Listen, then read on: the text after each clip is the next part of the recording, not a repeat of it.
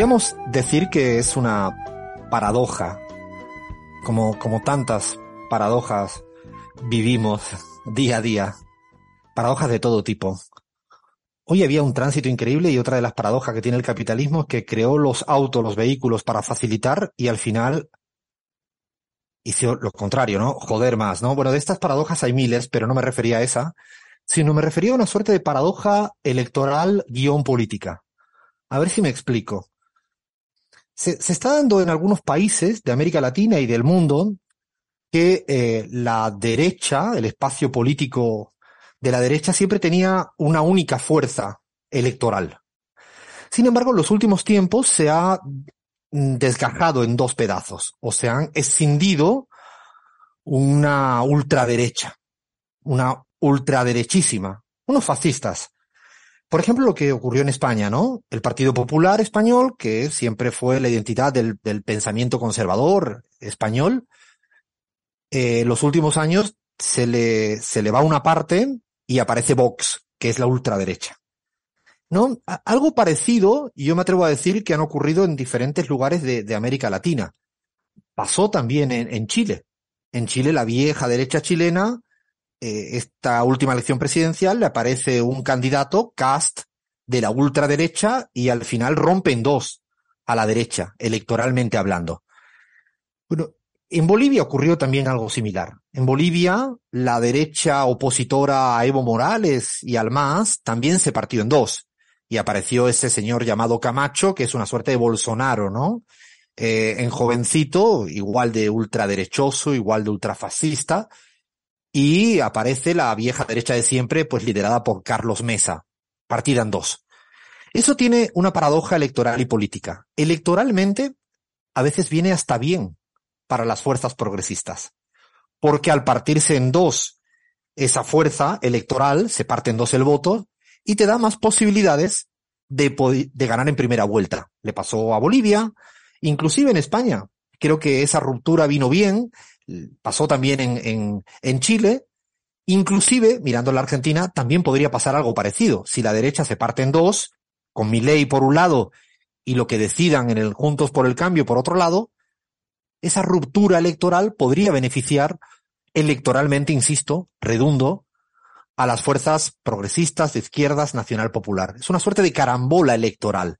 Sin embargo, y ahí está la paradoja, es algo muy negativo en términos políticos, porque desplaza el eje del debate, porque lo ultraderechiza el eje del debate. Pasó en España, que el Partido Popular se abrazó a la, al discurso y a los conceptos de Vox. Pasó en Chile, pasó en Bolivia, y atentos por si pasa en la Argentina. Creo que es una paradoja a veces que te pueda convenir algo electoralmente, transitoriamente, pero políticamente perjudicarte. Veremos qué pasa de aquí en adelante en América Latina con esta paradoja político-electoral. Arrancamos, dale play, Fer, pon buena música, levanta esto.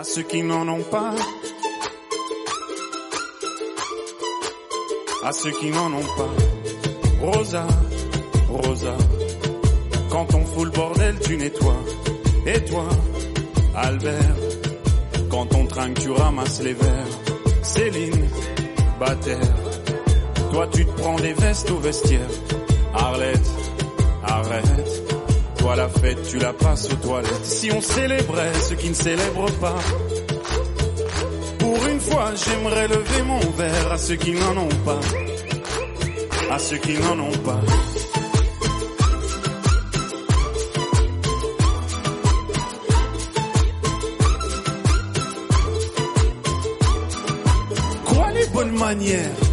Pourquoi je ferais semblant? De toute façon, elle est payée pour le faire. Tu te prends pour ma mère?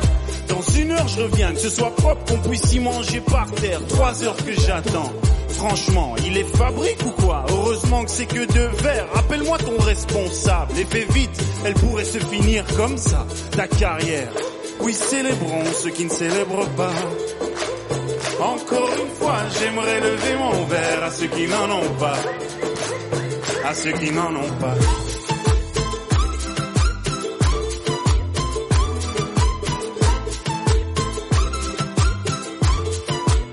À ceux qui n'en ont pas.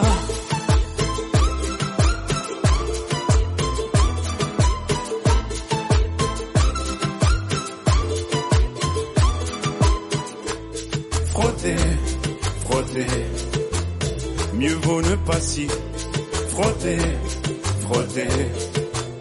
Si tu ne me connais pas, brosser, brosser.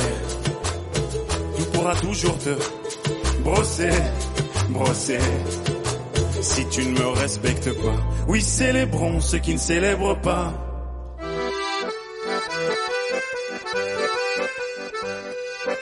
Hola, hola, hola. Ay, ay, ay, qué ganas tenía de escuchar otra vez Stromé. Ay, qué, qué, exagerado cuando uno no sabe manejar el idioma y lo exagera, ¿no? Como para, para simular, ¿no? Para, lo voy a decir al argentino, para ponerse así como muy chanta, ¿no? Y chamullar y creer, no, no, es Estromae, Estromé, llámale como quiera, pero es un tipo que madre mía, como canta, qué, qué, qué talento que tiene. Y para la gente que nos escucha por primera vez en este año 2023, esta gente que se acerca por Radio 10 y dice, esta gente que hace, que, que, que, que radio estamos escuchando. Bueno, este es uno de los fijos de, de esta travesura radial llamada La Pizarra. Así que nos, hoy nos hemos permitido el lujo de repetir con este Estromé una canción fantástica, se llama Santé, Salud, eh, cantada un poco una lógica de la pandemia y la verdad que lo recomendamos siempre encarecidamente. Van a escuchar siempre algunos fijos, algunos fijos impuesto por mí y por Abraham, donde hay, hay, en el tema Stromé creo que me entiendo bien con Chris, en los temas raperos me entiendo perfecto con, con Abraham, ¿no? De vez en cuando nos sale un momento Shakira, eh, ahí nos entendemos todas y todos bien, entiendo salvo Leandro, que no me escuche nadie, no lo sé si será así, luego lo vamos a preguntar, y, y, no he dicho Shakira por decir, es que hoy vamos a tener Shakira. Vamos a tener Shakira, pero vamos a tener Shakira. ¿Y si tiramos todo el guion afuera y nos hacemos un programa solo de Shakira hoy? No, no, no, no, no se emocionen, que ya sé que mi equipo me está sintiendo con la cabeza. Sí, Alfredo. ¿Para qué vamos a hablar de la guerra? ¿Para qué vamos a hablar de los conflictos? No, no. Habrá un poquito de todo. Habrá un poquito de todo. Ay, qué alegría de estar aquí de nuevo haciendo radio, segundo programa de la temporada, no sé qué número, pero felices, muy felices, muy felices porque la semana pasada debutamos en algunos espacios como en Radio 10, también en Altavoz Radio en México. Hay que recordar que seguimos en Radio Pichincha en el Ecuador, que nos escucha mucha gente y nos mandaban cariños y exigencias de que retomáramos ya, pero ¿qué era esto de vacacionar dos, dos meses? Culpa de Vaya siempre. Vacaciones Vaya Luna. Vayan a buscarla y ahí ¿no? un, un, email que ahora se lo dejaremos, ¿no? Vaya Luna en contra de las vacaciones, arroba gmail.com. Ahí pueden escribir lo que necesiten siempre. No, no, estamos en Radio Pichincha, estamos en Patria Nueva, en Bolivia. Atención, Bolivia. Ahora van a entender por qué hoy es muy boliviano el programa. Es una paradoja más de nuestra pizarra. Es el, el programa boliviano sin Gaby Montaño, que es nuestra boliviana. Y, y Gaby Montaño no la encontramos. Avisamos un poco a la audiencia de que está en Madrid. Si alguien la ve en Madrid tomándose unas cañas, o sea, unas cervezas, por favor pediría que nos escriban o nos llamen para que intentemos a ver si es capaz de contestarnos el teléfono, salvo que la vean muy borracha o muy chuchaki, o sea, muy de resaca de ayer. Todo puede pasar, pero hoy el programa es muy boliviano porque vamos a hablar en la segunda hora del programa con alguien de la casa, alguien que además toda la audiencia nos viene diciendo que por qué no lo fichamos, pero permanente, porque dejo de hablar, o sea, Alfredo, ¿por qué estás tú y no está él? Y sí, lleva razón, eh, ¿no? Pero bueno, de vez en cuando viene, es, es amigo de la casa, hablamos de Álvaro García Linera, ex vicepresidente, intelectual, amigo de verdad, y yo creo que es un clásico de tenerlo un par de veces eh, cada año y eh, hablamos ayer con él y lo vamos a pasar hoy en unas 25 minutos de una conversación espectacular hablando sobre las derechas, hablando sobre las izquierdas, eh, hablando sin pelos en la lengua sobre la inflación en Argentina y sobre todo sobre la situación y la coyuntura política boliviana. Imperdible. Álvaro García Linera en un, en un ratito. Pero bueno, voy a saludar a la banda, a la banda que tengo acá adelante. No está Gaby, eso sí, por ahora, no sabemos. Pero nosotros tenemos a alguien también en España, que es un guayaquileño, pues nosotros tenemos nuestro mapa particular eh, nuestro Ecuador está allá, en Salamanca. Intuyo. Abraham Verduga, ¿cómo estás, compañero? ¿Cómo va todo? Alfredo, querido, compas, un abrazo para todo el equipo. Bueno, sí, aquí ahora sí en Salamanca, eh, como veían los videos que compartí durante la semana, esta semana con nieve maravillosa, Salamanca blanca, eh, y me parece curioso, ¿no? Son las paradojas para seguir eh, abonando en esas paradojas, ¿no? Un equipo que en parte del continente allá se muere de calor. Eh, yo sé que en Ecuador, en Guayaquil, esta semana ha sido brutal, la humedad, el calor insoportable. Y yo acá muerto de frío, Alfredo, con temperaturas bajo cero, nieve, en fin. Qué alegría saber que Gaby Montaño está por acá. Yo creo, eh, quizás una sorpresa que se les dejo ahí. Yo creo que podría ser que finalmente nos desvirtualicemos, Alfredo, porque me parece mentira en estos añitos que hemos compartido juntos, todavía no logro desvirtualizar a Gaby Montaño y me lo pongo como tarea ahora. Ojalá lo consiga. Ojalá, ojalá puedas ver ahí a la, a la Gaby. Por ahora ha decidido que ni se acerca al programa, ni se acerca. La semana pasada la tuvimos, la teníamos perdida en Cochabamba y hoy la tenemos perdida en, en Madrid, pero es que nuestra Gaby es, es así. Debe estar perdida para ser auténticamente, genuinamente eh, ella. Así que tenemos a una boliviana por Madrid, a un guayaquileño por Salamanca, a ver dónde tenemos a una venezolana. No está en África, estuvo en África, estuvo en Togo, sí. Crismar Lujano, ¿dónde estás? ¿Dónde estás tú, compañera? Alfredo, estoy en, mi lugar de base, ¿no? En Ciudad de México, donde, bueno, si en, eh, en España está nevando y todo esto, acá hay contingencia ambiental. Está haciendo ya calor, pero lamentablemente eh, estos días, bueno, eh, se ha decretado la primera contingencia del, del, año debido a los niveles tan fuertes de, de esto. Así que bueno, estamos en casa, eh, muy, muy felices de, de, continuar con esta aventura radial en los espacios que nos reciben cada sábado. Y bueno, hoy, además de todo el menú que acabas de, de, decir, también tenemos un, eh, un tema que tenemos pendiente de un nuevo segmento, además que estrenamos en este programa, que se trata de las cosas más locas y los servicios menos pensados que están a la venta. Así que desde ya la invitación es para que vayan pensando también al equipo, eh, no sé, la cosa más loca que hayan comprado, eso que nunca eh, piensen que, puede tener un precio.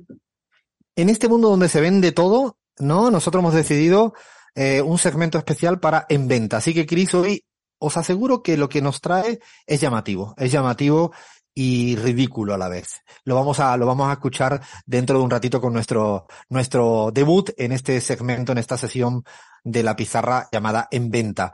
Bueno, me voy a la, no se crean que hemos prescindido de toda la argentinidad, de toda la porteñidad, no, no se crean, no se crean. El otro día, después del programa, nos fuimos a, a, a comer con los, con la gente que estaba en la Argentina, ahí en el piso de Radio 10, yo me pedí una cerveza, una cosa normal, popular, Bahía también se la pidió, pero hubo alguien que se pidió algo lo más, lo más negroni de autor que podría ser. Leandro Álvarez, ¿cómo estás, amigo, compañero? ¿Cómo va todo? ¿Cómo estás, Alfredo? Me, haces un poco la fama de, que me quiero hacer un poco distinto. La verdad que ya me, tiraste, me tiraste dos balas que me pegaron muy fuerte, la de que no me gusta Shakira, eso es mentira. ¿Te gusta o no te gusta? Me gusta Shakira, no me gusta lo último. Yo soy de la primera Shakira. Uy, qué debate habrá. Vamos la a abrir. Shakira noventosa, la del pelo negro. Qué interna, qué interna, Lean, abriste, ¿eh? para mí ahí se divide, se dividen las aguas entre la Shakira pelo negro y de varios colores a cuando se tiene de rubio ahí, cuando se pone en pareja con Antonito de la Rúa. Para mí ya esa es otra Shakira y no compré más. Pero en fin, Alfredo, me gusta Shakira igual.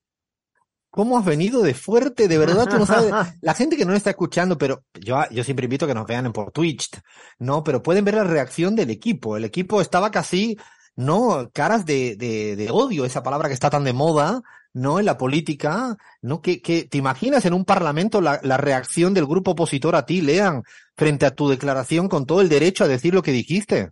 Sí, sí, no me hubieran dejado hablar, ¿eh? Por suerte tenemos ahí un parlamento un poquito más democrático que el de otros países, ¿no?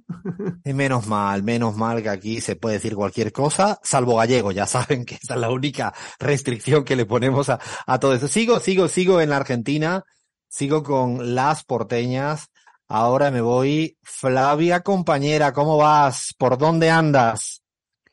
En Buenos Aires, en Buenos Aires con, con un clima extraño, ¿no? Un poco cambiante todo. Yo igual ya extraño el verano. Todavía no se fue y ya extraño el verano. Así que acá, acá en Buenos Aires, lista para escuchar todo de Shakira y defender a la actual Shakira, a la vieja Shakira, a cualquier tipo de Shakira. ¿Por dónde nos escriben para que nos vayan comentando, insultando, no sé, aplaudiendo, lo que por quieran? dónde nos ven? Y por dónde Exacto, nos por ven, porque tenemos estas caritas también que son imperdibles. Estamos en Instagram y Facebook como Radio La Pizarra, Twitter como arroba la pizarra oc.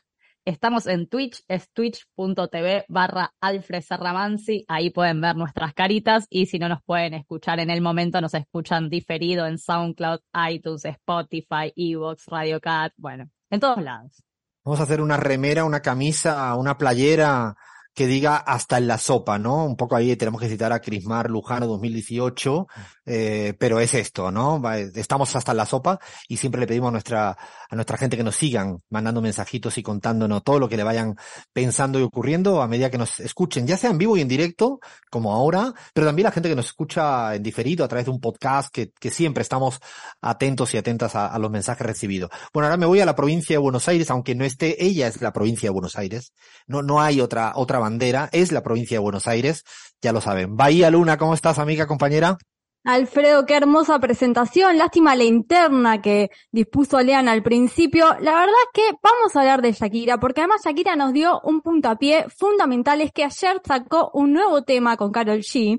Entonces eso nos abre a pensar algunas cosas de Shakira sin romantizar. Shakira es lo que es, pero no vamos a hablar, Alfredo, ni de los romances, ni de la cantidad de discos No. que sacó, ni siquiera, no vamos a hablar de Piqué, ni de su música, vamos a hablar de los aspectos menos conocidos de Shakira, los que se desconocen, cosas pequeñas, cosas de su historia, cosas de su infancia, así que vamos a estar hablando de Shakira, pero además yo estoy muy expectante por la charla con Álvaro García Linera sobre Bolivia y sobre Argentina y sobre el especial Argentina que tenemos preparado en un año que ya se viene muy picante, Alfredo. Tenemos un especial Argentina, tenemos un repaso en todo lo que ocurre en este mundo mundial, pero sobre todo en América Latina, así que arrancamos. Dale play, Fer.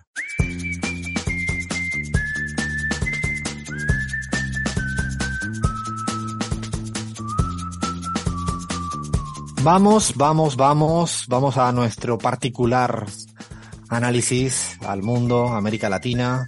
Eh, ya decía Bahía, vamos a hacer un especial sobre Argentina, lo vamos a dejar para, para el final, pero vamos a hablar de muchas cosas. Yo quiero arrancar con Paraguay. La semana pasada le dimos un- una primera pincelada muy a brocha gruesa, eh, y es que tenemos elecciones presidenciales en Paraguay este año, en abril, a finales de abril del 2023 tenemos elecciones presidenciales y el mapa electoral cada vez más se está armando. Ya creo que esto es importante. eh, hay dos grandes partidos o dos grandes alianzas en el Paraguay. Uno es el Partido Colorado, el viejo histórico Partido Colorado, con un candidato presidencial que se llama Peña, eh, que viene de las entrañas del coloradismo, eh, y es como el viejo partido histórico, ¿no? Que ahora gobierna Mario Abdo y antes gobernó, eh, Cartes. Eh, pero al otro lado hay un personaje fundamental, un candidato presidencial, Leán, que es determinante, ¿no? Que sería el, que intenta saltar permanentemente a la presidencia. A la primera no pudo, a la segunda se quedó muy a, a nada, a tres puntos con un halo de fraude electoral muy fuerte, las últimas elecciones del 2018, eh, el 2019, perdón. ¿Y de quién hablamos, Lean? ¿Qué, qué- en qué está en juego en el Paraguay y quién es la apuesta a, a la alternancia eh, electoral? Estamos hablando, Alfredo, de Efraín Alegre, es el candidato del espacio progresista, se podría decir, y nada más y nada menos una última encuesta de la consultora Geo lo posiciona por delante en las preferencias sobre el candidato Colorado, Santiago Peña. Más precisamente, esta consultora Geo arrojó un resultado de 38,9% a favor de la dupla Efraín Alegre, Soledad Núñez, y en tanto para el Partido Colorado le da 35,2. Está peleado, pero eh, Efraín Alegre se muestra con altas chances. Y una cuestión que estuvo en agenda en Paraguay estos últimos días es el debate, es un debate que está, eh, está inserto en todo el mundo y sobre todo también en Latinoamérica, que es el del precio de la energía. Bueno, una de las propuestas que lanzó esta semana Efraín Alegre fue bajar el precio de la energía, que es realmente muy caro en Paraguay. En palabras de Efraín Alegre, dijo, la gente no puede seguir eligiendo entre un plato de comida y pagar la factura eh, de luz. Santiago Peña ante esta propuesta se burló de, de Efraín Alegre y replicó que era absurda su idea y preguntó de dónde iba a sacar el dinero para sustentar la baja de precio. Viste, Alfredo, que los eh, eh, conservadores se ponen muy pragmáticos cuando se trata de, esto, esto lo decía un poco AMLO, cuando se trata de, de favorecer a los, eh, a los más pobres, son muy extremadamente pragmáticos. Después se ponen muy, pero muy dogmáticos. Bueno, Efraín Alegre fue, eh, fue a los números y dijo, se podrán usar 150 millones de dólares de los gastos sociales de Itaipú, 50 a 100 millones de dólares de gastos sociales de Yacyretá y además del bolsillo de los corruptos sacaremos el dinero para bajar el precio de la tarifa de la Administración Nacional de Electricidad. Eh, Es un, muy buen ejemplo, Lean, y se lo contamos a toda la gente que nos escucha para contrastar los dos grandes modelos. Es cierto que Efraín Alegre viene del Partido Liberal, también es cierto que tiene como candidata a la vicepresidenta Soledad, que estuvo siendo ministra puntualmente, más tecnócrata, pero sí eh, como miembro parte del, de- del gobierno colorado en su momento. Pero también es verdad que no hay que olvidar que Efraín Alegre llega con una gran alianza del Frente Guasú, o sea, la plataforma más progresista. Si bien es cierto que el Frente Guasú se partió en dos, eh, y el, hay otro candidato mm, que se llama Eu- Euclides Acevedo, que fue también ministro de los Colorados, que se juntó con Jorge Querey del Frente Guasú. Dicho de otro modo, alguien de la derecha se juntó con la izquierda para construir un binomio para aparecer como una tercera fuerza. Hay un cuarto en disputa que es un interrogante. Es un Rodolfo Hernández de la vida. Rodolfo Hernández, recuerden, el candidato presidencial en Colombia que llegó a la segunda vuelta contra Gustavo Petro. Es una suerte de Xavier Herbas de la vida, ¿no? O el candidato presidencial eh, en el Ecuador, ¿no? Quizás Bukele sería ponerle demasiado, pero es eh, Payo Cubas. Payo Cubas es un personaje excéntrico, eh, muy parecido a Milei, eh, completamente con un discurso de estos rupturista, antipolítica, y nadie sabe a quién le robaría más votos. Yo creo que gran parte del dilema en Paraguay está en cómo está tercera y cuarta fuerza, este binomio extraño de derecha e izquierda, y este outsider, que no es outsider, pero que pertenece, ¿a quién le robará más votos? ¿Al Partido Colorado o a la alianza que representa la concertación, que es el término que utiliza Efraín Alegre? Yo creo que ahí es donde está el dilema de la política paraguaya. Vamos a tener seguro acá en, en la pizarra Efraín Alegre más pronto que tarde. Eh, la semana próxima está en, en Buenos Aires haciendo campaña electoral, porque hay que recordar la cantidad de votantes que hay de paraguayos y paraguayas en la Argentina, es casi una tercera gran provincia. Así que veremos a ver. Las encuestas en, en Paraguay esta es muy novedosa. Luego salió otra, muy del, del riñón colorado, que quiso callar a esta para darle casi 30 puntos a favor a los colorados. Hay que recordar que las encuestas en el 19 le daban 30 puntos a favor de los colorados y ganaron por tres. Eh, ¿Qué más querías decir al, respecto, Lean? No, Alfredo, completar los números de esta encuesta, Cubas se ubica en el tercer lugar de preferencias con 10,4%, Euclides Acevedo con 6% y bueno, muy pero muy detrás José Luis Félix Chilaver con 0,8%. O sea, fíjate que es interesante el dato que das, Lean, porque son los dos, segundo y tercero, perdón, tercera y cuarta fuerza, suman como 16, 17 puntos que van a ser determinantes. Recordamos, en el Paraguay no hay segunda vuelta. Es el único país de América Latina que no tiene segunda vuelta. Un voto más y ganas. Lo digo porque es difícil a veces recordar las reglas electorales en cada uno de los países. En Paraguay es quien gane eh, con un, voto más. Así que eso condiciona mucho también el, el juego. Vamos a estar semana tras semana, le venimos haciendo años tras años, de lo que ocurre en política electoral eh, paraguaya. Hacemos una parada, viene tanda y la seguimos. Hay mucho más que hablar de nuestro análisis en política internacional en la pizarra. Seguimos, seguimos con nuestra vuelta al mundo. Hay un momento que yo le tengo que confesar a nuestra audiencia que tengo a mi equipo nervioso porque no sabe a quién le voy a preguntar y de qué país le voy a preguntar. Entonces yo, por ejemplo, ahora dijera, eh, por favor, Bahía, lo último de Surinam. ¿No? Y Bahía dice, pero ¿qué dices, Alfredo? Solo sé que quizás juegas contra Argentina, el, el, el partido de, de fútbol. No, y Bahía ya se ha puesto, ahora mismo se ha enrojecido Bahía. ¿No? Es como, eh, digo, este es el momento de máxima tensión que yo lo disfruto no por esto, sino porque es parte de, todo el equipo está súper bien informado, analizamos lo que nos echen, eh, eso sí, va a ser más difícil encontrar a Gaby Montaño en Madrid que hablar de Surinam. De Surinam podríamos hablar que los recortes del FMI provocó lo que provocó. Eso es, esto es algo conocido en el Ecuador y en otros lugares de, de América Latina. Pero ahora quiero hablar un poquito de México. Quiero hablar de México porque ha habido una gran, gran hecho político, ¿no, Flavia? Que ha puesto a unos a criticar y a otros a explicar. Bueno, sí, como pasa en todos lados, ¿no? Estamos hablando de una reforma electoral que hubo en México, que bueno, la reforma que se aprobó, la aprobó el Senado, reduce el personal y el presupuesto del Instituto Nacional Electoral, más conocido como el INE en México, que es el encargado básicamente de organizar los comicios electorales. Este proyecto ya lo veníamos siguiendo, había recibido luz verde en la Cámara de Diputados, pero ahora ya está listo para que lo promulgue el Ejecutivo. Se aprobó hace poquito con 72 votos a favor, 50 en contra y obvio, como decís, siempre están las dos voces. La oposición dijo que esto afecta la autonomía del organismo y desde Morena, básicamente, lo que dicen es que se pone fin a los privilegios y derroches que tiene el INE. Vamos rapidito, rapidito, así unos titulares con cuáles son los cambios que tenemos con, esta reforma. Primero, bueno, la reforma permite al Estado ahorrar más de 190 millones de dólares, es un montón de plata porque elimina 300 juntas distritales, también suprime la duplicidad de funciones en áreas administrativas y ahora los partidos están obligados, por ejemplo, a garantizar candidaturas a grupos diversos, jóvenes, indígenas, afromexicanos, es algo que lo tienen que garantizar en este momento. Hay una cláusula que si querés la repasamos un poquito rápido con Cris, que es la cláusula de la vida eterna, que hubo un poco de disputa y se terminó eliminando para que pueda salir esta reforma, pero bueno, efectivamente la reforma salió. Cris.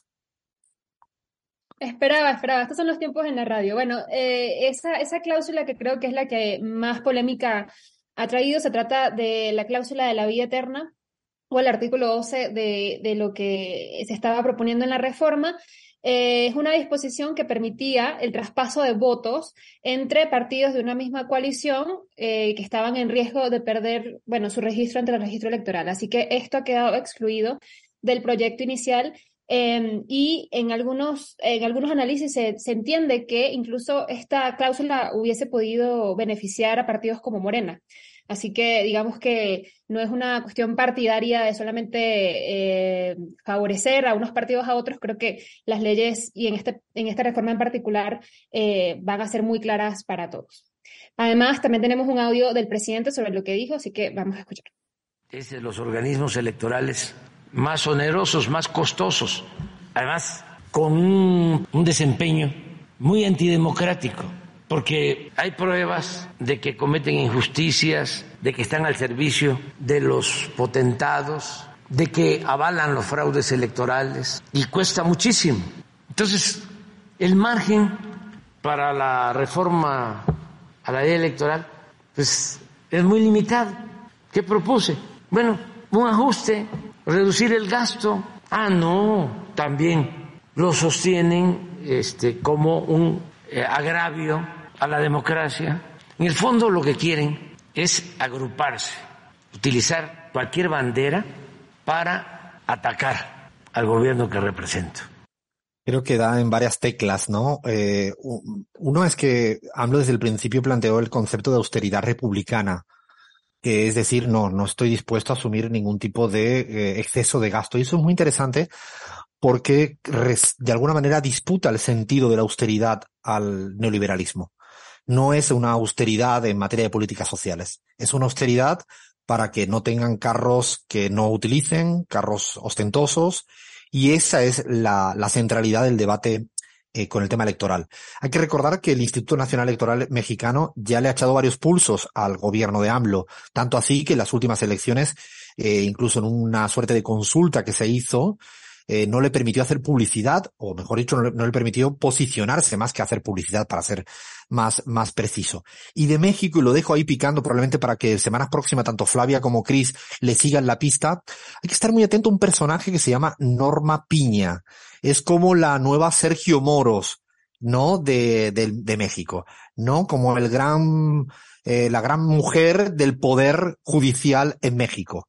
Ha sido ungida este año, viene trabajando de toda la vida, y cuidado esta figura que ya la conocemos en la Argentina, que la conocemos en el Ecuador, que la conocemos en, en Colombia, eh, que la hemos conocido en Brasil, y que creo que ante la, el gran apoyo popular que tiene AMLO, van a buscar lo de siempre. Poder Judicial y atención a la figura, insisto, de Norma Piña, que yo creo que amerita que hagamos un, en algún momento una investigación de quiénes son Sergio Moros, no, quién es el Poder Judicial Rosati, quién es Norma Piña en el Ecuador, seguramente que habrá otro nombre, ¿no? Habrá, no sé si tienes claridad de quién es el nombre, la figura que habría que investigar en el Ecuador. No lo tengo muy claro. De hecho, es una especulación que se está haciendo en este momento, ¿no? ¿Qué figuras nuevas emergen estos llamados outsiders, entre comillas? ¿No? Porque es verdad que hay un, hay un vacío ahí, Alfredo, ¿no? En estas derivadas, en estos momentums populistas, como dirían eh, los seguidores de la CLO, emergen también estas figuras novedosas, ¿no? Y no se lo ve claramente. Te podría decir que, que se, que se sigue hablando de, de Herbas, ¿no? Pero Herbas no pinta nada en este momento. Y por cierto, que si hablamos de, de la situación rapidísimo de, de Ecuador, Alfredo, Leonidas Isa ya ha anunciado justo ayer que va a haber gran paro nacional en Ecuador. Atención, ¿no? Que se da un caldo de cultivo también para que emerjan nuevas figuras y parece que la, Lazo depende de un hilo. Siempre decimos a la gente que quizá nos viene escuchando menos y que se acerca más, eh, a mí me llama la atención todavía el desconocimiento altísimo que tiene Leonidas Iza en el exterior. Es más conocido puertas adentro, en el Ecuador. Eh, es mucho decir que sería una suerte de, de, de Evo Morales emergente, ¿no? Porque, porque no es tanto, tienen diferencias, pero me parece relevante considerarlo en el mapa político electoral eh, de lo que se viene en el, en el Ecuador y ya viene siendo protagónico. A mí me dicen todos los datos de todas las encuestas que consulto que el que tiene imagen positiva estable y elevada es Leonidas Iza y cada vez más a nivel nacional, no solo en su feudo, ¿no? Que sería la, la sierra eh, ecuatoriana. Eh, para terminar, quisiera tocar eh, la cuestión del, de, de, del Perú. Muy rapidito. Ahora dejamos el especial a, Argentina al otro lado. Uh, hablando de esta relación tan conflictiva entre México y Perú, otra vez, ¿no? Y ahora hablamos un poquito más de la que se cuece puertas, puertas adentro, pero la presidenta peruana volvió a hablar de México. Parece que le gusta más hablar de eso que de otra cosa, ¿no, Abraham? Y AMLO reacciona, ¿no? Y, y hablando claro, ha dicho que la presidenta Boluarte es eh, una homóloga espuria y ha vuelto a pedir la liberación de Pedro Castillo, mojándose, hablando clarísimo. AMLO, recordemos que recibió esta semana AMLO a la esposa, a la ex primera dama del Perú, ¿no? Y ha hablado de que se trata de una mujer excepcional, humilde, buena, que vino a agradecerme por lo que se hizo con ellos. Fue a hablarme de sus hijos que están estudiando, estamos procurando que no les falte nada, vamos a ayudarles. Y consideramos, apunta, eh, apunta AMLO, que fue una gran injusticia el haber destituido a Pedro Castillo de su cargo porque él fue electo por el pueblo y además violaron la constitución, Alfredo, ¿no? Un día se escribirá libros sobre la forma como AMLO eh, siempre apoyó, ¿no? A los líderes progresistas que fueron perseguidos en su, en su momento. En un currículum vitae de, de, asilar sin ningún tipo de complejos y sin miedos, eh, ¿no? A buena parte de los ecuatorianos perseguidos judicialmente están en México Uh, ni que decir el rol protagónico que tuvo en el caso boliviano, desde el avión a darle todavía refugio y asilo a mucha gente, y ahora lo ha hecho sin ningún tipo de miedo. Hay que recordar que México es una obviedad, pero siempre es bueno decirlo. Tiene una frontera con un país pareciera un poco importante en el mundo. Eh, y con el caso, en el caso peruano, pues no ha tenido ningún tipo de, de problemas en hacerlo. En el caso peruano sigue entrampada la, la, la, la situación. Es decir, no salen los medios, pero las, las, manifestaciones y las marchas continúan.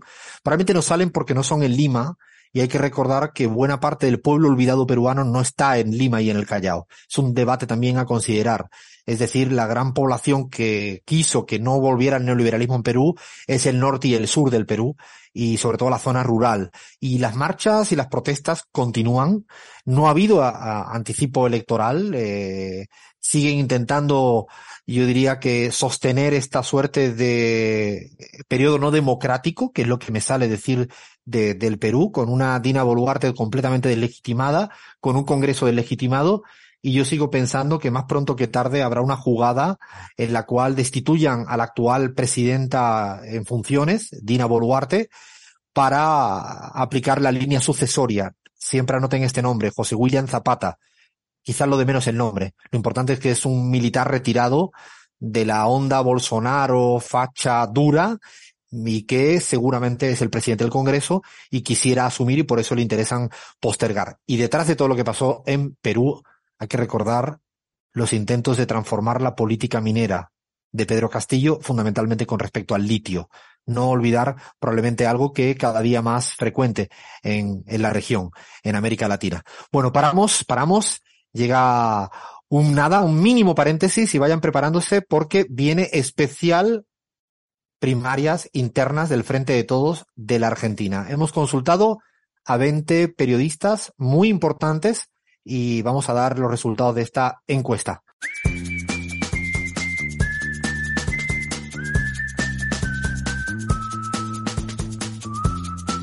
Seguimos, seguimos rodando y rodando y rodando, haciendo nuestra particular vuelta al mundo en la pizarra, nuestro análisis de política internacional. Y esta vez le queríamos dedicar estos minutos que quedan a hacer un especial de Argentina. Creo que huelga decir, lo sabe todo el mundo que nos escucha en Radio 10, pero también en cualquier lugar de América Latina y del mundo, que hay elecciones presidenciales en la Argentina. Son en octubre. Y también huelga decir que hay elecciones eh, primarias en la Argentina obligatorias, las denominadas paso, probablemente hacia afuera, en, afuera de la Argentina se conocen menos, pero son obligatorias. No, estas serán en agosto. Y ahora viene el periodo en el cual el deporte nacional argentino, después de haber ganado el Mundial, es debatir de quiénes serán las, ni siquiera quién va a ser presidente o presidenta. Ahora el deporte nacional está en una instancia anterior que es quién serán los, las que van a participar al interior de cada bloque. ¿no? Y en esta vez me quería centrar en el Frente de Todos, que es el partido o la, el, el, el, la agrupación, ¿no? Heterogénea que aglutina muchas fuerzas diferentes que hoy en día tiene el gobierno presidido por Alberto Fernández y, y con la vicepresidencia de Cristina Fernández de Kirchner. ¿Quién será? Esa es la pregunta. ¿Quién va a participar? ¿Habrá ocho personas? ¿Habrá una?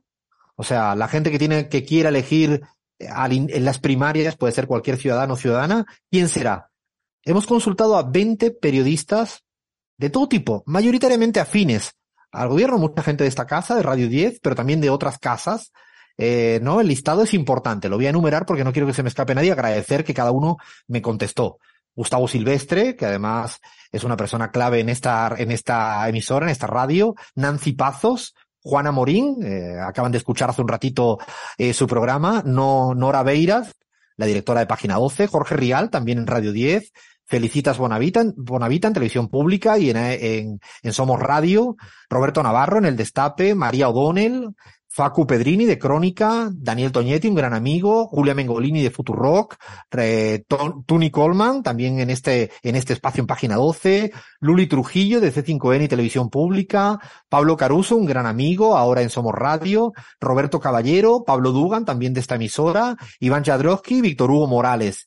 Y eh, tenemos también, hemos tenido a a Nico Wiñaski, que, que también nos ha hecho el favor de, desde Clarín de participar en esta, en esta particular encuesta. ¿Qué creen? No voy a decir qué ha dicho quién, eso es aburrido. Lo que sí me interesa ver es el resultado. Pregunto antes de nada a mi equipo, a ver, casi con monosílabos o con pocas palabras.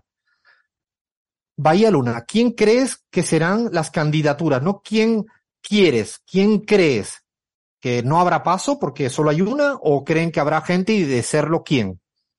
Yo creo que sí va a haber paso. Bueno, ya Juan Graboy se puso como uno de los postulantes. Alberto Fernández también manifestó que está con intenciones de, de tenerlo. Está ahí también bien Guado de Pedro dando vueltas fuertemente. Massa es uno de los candidatos. Y también quiero decir que más allá de esta caravana electoral, digamos, es que la pizarra hizo una muy buena performance en el mundial, acertamos, por lo cual, ojo, porque de acá seguramente salgan los precandidatos reales. O sea, tú piensas que en este momento estamos nosotros ya condicionando lo que vaya a ocurrir porque no fallamos, somos sí. el pulpo, el pulpo, el pulpo pol de la política argentina en este momento. Bueno, entonces, eh, escuchen, entonces, vaya apuesta que hay paso por, por variedad. Lean, a ver, rápido, en titulares, ¿hay o no hay variedad en las pasos del frente de todos? ¿Hay, ¿Hay variedad o no hay variedad? Hay para todos los gustos, yo diría, Alfredo. ¿Qué crees? ¿Qué crees? ¿Tú? ¿Tú qué crees? Y yo creo que hay, no hay variedad, sinceramente. Crees que habrá una única candidatura. Yo creo que siempre, eh, pero depende, depende del momento porque esto es minuto a minuto, Argentina es minuto a minuto. Ahora, ahora, Imposible Lean, eh, aburrirse. Dentro, eh, eh, a ver, Flavia, Después no me juegues con el, con el archivo, ¿eh? Yo digo, hoy no hay variedad. nosotros no somos de esos periodistas. Flavia, ¿habrá paso? O sea, ¿habrá variedad al interior de las pasos del frente de todo o no? Y de haberla, ¿quién crees?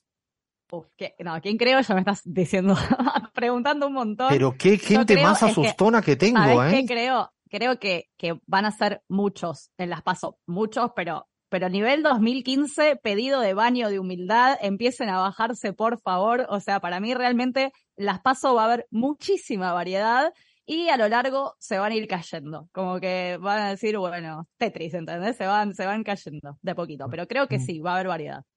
Bueno, ahora voy a dar los resultados. No le voy a preguntar a Abraham y a Chris porque están un poco lejos y se van a lanzar a los dados, creo yo, pero, pero, pero voy a decir, me llamó mucho la atención que la consulta de estos 20 periodistas que yo diría que tienen un nivel de opinión pública relevante, condensan mucha opinión pública, me llamó poderosamente la atención una altísima cantidad de personas que establecen, que dicen que no va a haber paso. O dicho de otro modo, la mitad de los consultados, 10 de los 20 consultados, consideran que habrá una única fórmula al interior del frente de todos. La verdad que me llamó poderosamente la atención, que, que no es el clima que yo habría pensado y sí hay una gran, insisto, un 50%. ¿Qué dice el otro 50%? El que cree que sí habrá fórmulas alternativas al interior del frente de todos. Los nombres que vamos a decir no, van, no son los que ellos creen que son ganadores de las pasos, no, sino los que creen que van a estar. Me explico, ¿no? No sé si son los que creen que van a estar, no los que van a ganar. Fijaros que a mí me llamó la atención, no. Scioli, que ha sido candidato, pues ya autoproclamado como precandidato, pues el 90% de los que creen que sí habrá alternativa en las pasos del frente de todos, cree que Scioli va a estar. Pero sí me llamó la atención el segundo dato. Seguramente Scioli es fruto de una coyuntura. Pero el segundo dato sí, masa. Ustedes pensarían, ustedes pensarían que podría haber el 80% de estos periodistas consultados, de los que creen que efectivamente habrá alternativa en las pasos, que Massa va a estar en la boleta como una posibilidad. A mí me llamó poderosamente la atención porque por ahora Massa sigue diciendo que no, que no cree, que es ministro, que está abocado a esta, a esta temática. El otro, probablemente también el tercero que aparece, insisto, los que creen que sí será Guado de Pedro, el actual ministro de Interior. Son los tres que más aparecen. Es decir, entre los consultados, Scioli, Massa y Guado, son los que los periodistas consideran que efectivamente serán los que van a participar. Luego, en menor mm, importancia, le dan a Jorge Capitanich y también a Juan Grabois, a pesar de haber dicho ya que sí, que va a estar participando. Es decir, Grabois, que ha- se ha pr- proclamado también, no se le está dando a Juan Grabois ni Jorge Capitanich. Eh, a mí me llama poderosamente la atención en este análisis, insisto, que la mitad de los consultados periodistas que tienen información, que opinan todos los días, que saben de la política argentina, la mitad creen que no va a haber pasos al interior del frente de todos. Y la otra mitad sí, y entre esa otra mitad, tres nombres. Scioli, Massa y Guado de Pedro. He consultado también a las ocho consultoras más importantes. Desde Durán Barba hasta Analía de Franco. Desde Sinopsis hasta Antonio Gutiérrez Rubí. Y también hay una gran mayoría que cree que no va a haber pasos. Dicho de otro modo, habrá paso, pero no habrá alternativas al interior del frente de todos. Esto es una, un debate actual, una disputa actual que, que hoy en día existe eh, en el programa, en la, en la discusión eh, argentina. Y no sé si a mi equipo le llamó la atención. Eh, Lean, ¿te llamó la atención o te esperaba que este es el clima de opinión? Porque lo que estamos testeando no es lo que opinamos. Es el clima de opinión más próximo. En, casi la mayoría de estos periodistas, no todos ni todas, pero la mayoría están muy próximos, son afines al espacio del frente de todos. Lo que pudiste vos recoger en este, en esta especie de termómetro de, de líderes de opinión, creo que tiene un poco que ver con el, pronóstico que yo también venía palpando y de una lógica que es propia también de construcción de poder del, del peronismo, ¿no? Que un poco también imitó este último tiempo el espacio, la otra gran coalición, porque ya no se puede hablar tampoco de partidos, sino de coaliciones de, de grandes personalidades en política, que es eh, Juntos creo que un poco se, se, termina configurando y se terminan ordenando detrás de eh, quien tenga más chances a fin de cuentas de constituirse en una verdadera alternativa de poder. Creo que, eh, que mm, todo se va a terminar ordenando para mí con la menor cantidad de caras presidenciables, tanto de un lado como del otro, te diría Alfredo. Eh, eh, repetimos, que el ejercicio que hemos mostrado, y ahora vamos a, poner la postal de los resultados de esta encuesta, entre comillas, que hemos hecho a, a 20 periodistas desde el gato silvestre, pasando por Nancy Pasos, María O'Donnell, Nicolás Guiñaski, Víctor Hugo Morales, Roberto Navarro, gente, Daniel Toñetti, gente muy, muy conocida en el ámbito de la política mediática argentina. Eh, es lo que ellos piensan y cómo se da una posición mayoritaria. Nuestra posición mm, la vamos dando, hemos dicho más lo que creemos que va a pasar y es muy prematuro y por tanto es una fotografía a día de hoy, a 25 de febrero, van a pasar muchas más cosas. Y en esto abro una opinión para cerrarla inmediatamente y retomarla a lo largo de semana tras semana, es que creo que hay pros y contras. No soy de los que crean que es fantástico que haya muchas candidaturas en las pasos, porque en el, 10, en el 21 en la legislativa le vino bien a Juntos por el Cambio y, y mal a frente de todos. Eh, tampoco hubo diferentes alternativas en la elección del 19 y se ganó la elección por goleada. Dicho de otro modo, creo que habría que introducir muchos matices en los pros y contras y en quién contrasta candidatura. A mí me parece lo interesante es que se discuta de ideas. ¿Qué se va a hacer con el litio? ¿Qué se va a hacer con el problema de la electricidad en este país? ¿Qué se va a hacer con la deuda con el Fondo Monetario Internacional? ¿Qué se va a hacer con los salarios en este país? ¿Qué se va a hacer con la producción de los alimentos en este país? Eso creo que deberían ser los, los, los temas centrales, eso y muchos más, eh, hacia adelante. Me parece que a partir de ahí eh, sería lo fantástico. Luego, si lo representa Scioli, Grabois, Massa, Aguado, Alberto, ¿no? Lo que sí creo, y de esto no hay duda, es que hay una figura central en la política argentina en el espacio del frente de todos, y esto creo que es indiscutible, que se llama Cristina Fernández de Kirchner, no por el nombre y apellido, sino por lo que implica en términos de identidad política. Y para otro día dejaremos que yo creo que tampoco deberíamos entrar en el término de proscripción sí, proscripción no, desde una perspectiva estrictamente leguleya. Es decir, no. Creo que el debate es el marco de la, de la proscripción que condiciona unas elecciones. Y lo que no hay duda es que hay una persecución judicial contra Cristina Fernández de Kirchner que condiciona las elecciones. Y a eso políticamente le podemos llamar proscripción. Luego, si entramos al debate de Leguleyo, se lo dejo a los juristas y a las juristas. Pero parece que es un flaco favor plantear que no existe proscripción de Cristina en este momento, cuando de hecho políticamente una persona que tiene más de 500 denuncias o una persona que lo ha denunciado 72 veces es una persecución judicial que condiciona, evidentemente, la disputa electoral en un país como este. Paramos, paramos, paramos, paramos.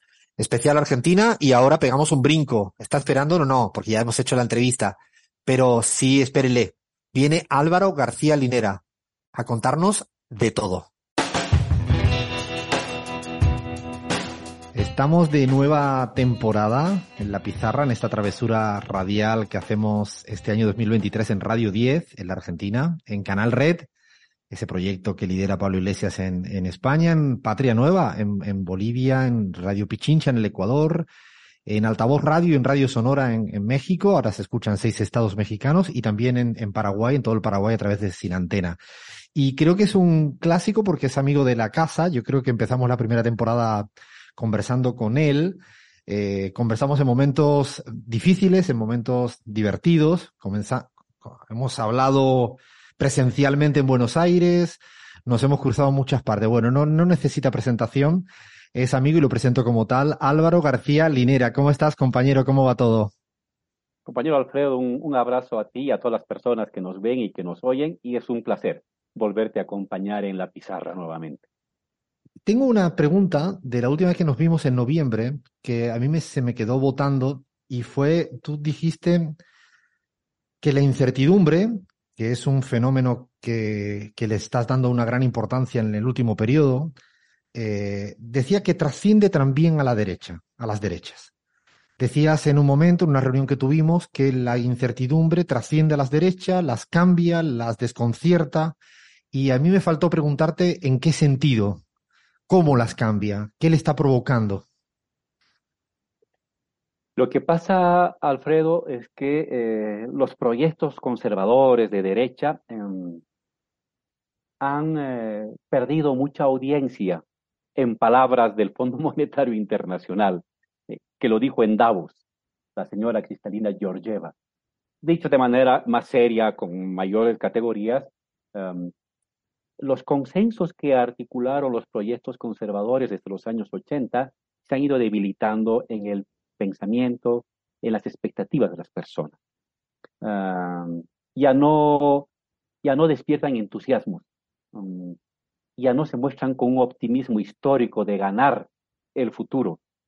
Ah, y eso lo resiente la derecha y entonces se endurece, se contrae ah, y comienza a perder el entusiasmo de seguir ganando democráticamente y cree que ahora hay que disciplinar a los díscolos, a los que se han salido del consenso, ¿no? que cada vez son más. Y la manera de disciplinar a los, a los rebeldes, a los díscolos, eh, es mediante eh, la imposición, la fuerza, la coerción, llegados el momento, la, eh, el uso autoritario de la violencia.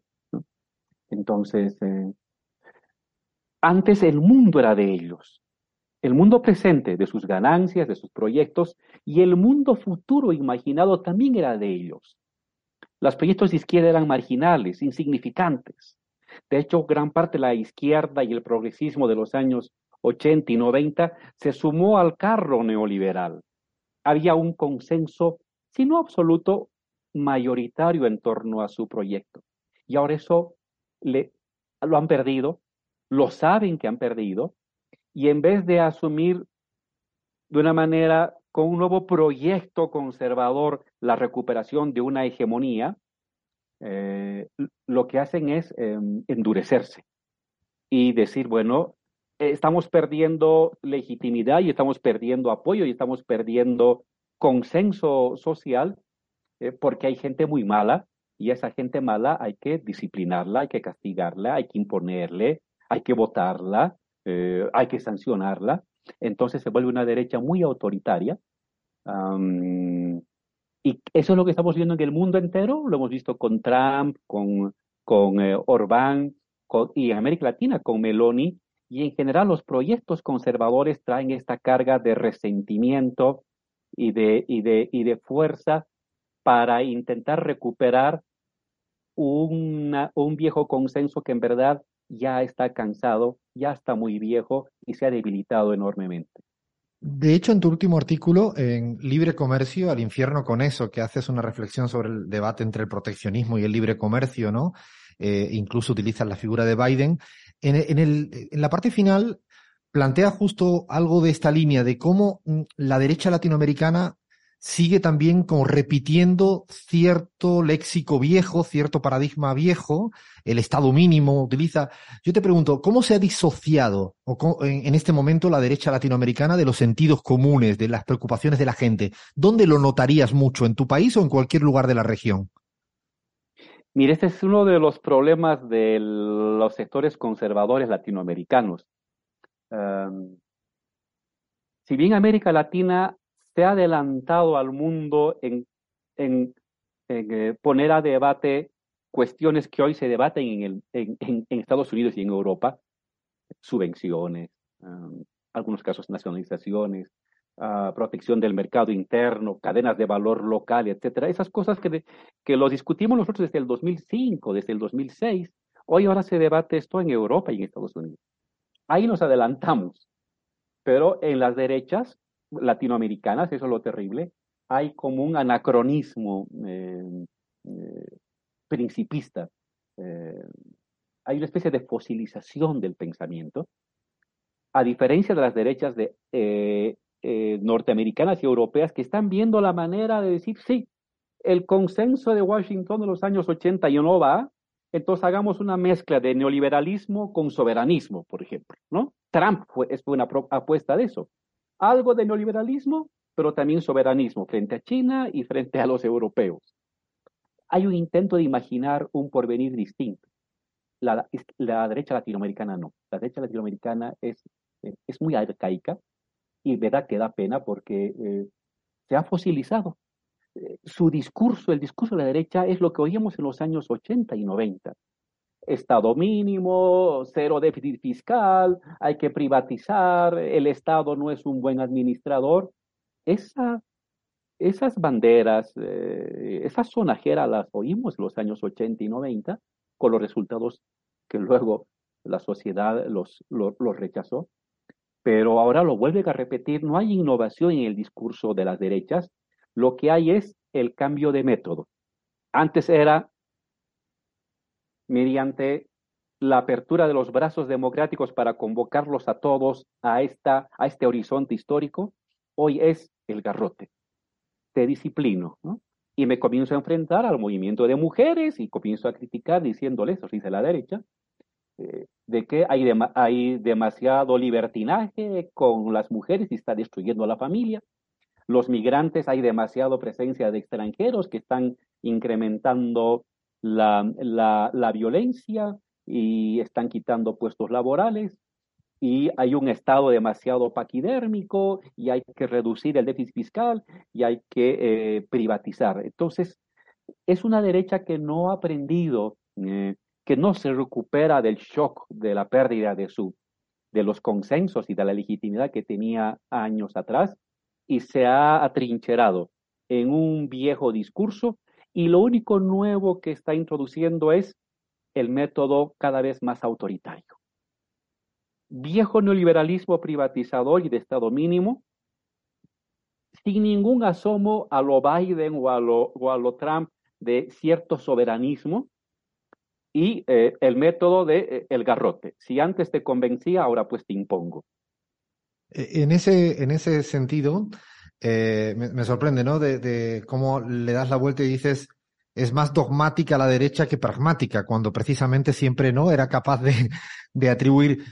¿Creéis que en el otro lado, eh, en el otro bloque progresista, con todas las heterogeneidades que existen en, en América Latina y en cada país con sus particularidades, también has hablado mucho precisamente de esa nueva, esas nuevas reformas, eh, esos nuevos horizontes, ¿cuál, ¿cuáles serían las líneas, insistiendo que cada país tiene su, su estadio, pero cuáles serían las grandes líneas de esas nuevas reformas del progresismo a las cuales sí o sí tienen que abrazarse para, para ser sostenibles en el tiempo y para eso, afincarse y consolidarse?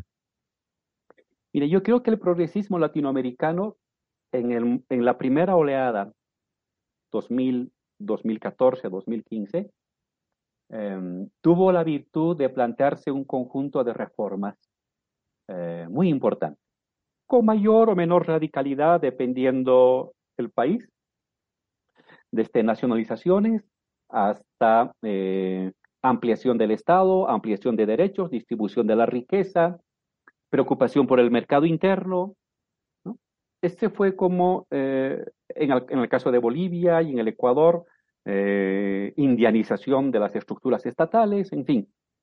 Ese fue el proyecto de la primera oleada.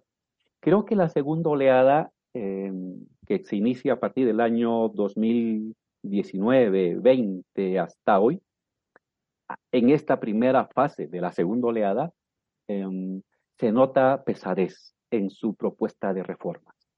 Um, le está, él está sucediendo con, con, notables excepciones, como Colombia, por ejemplo. Um, y en verdad y están vez, en su primera ola, ¿no? Están en su primera ola, entonces es, tiene más potencia, ¿no? Pero la segunda ola eh, no está sabiendo encarar los nuevos problemas. La segunda ola nace para defender lo logrado en la primera ola, pero el tiempo ha cambiado ya no es suficiente defender lo logrado en la primera ola. Es necesario ampliar las reformas. ¿no? Porque las reformas de la primera oleada, muchas de ellas tuvieron éxito. Y si han tenido éxito, ya se han agotado. Porque han tenido éxito, ya se han agotado. Entonces, ya, no hay nada que hacer.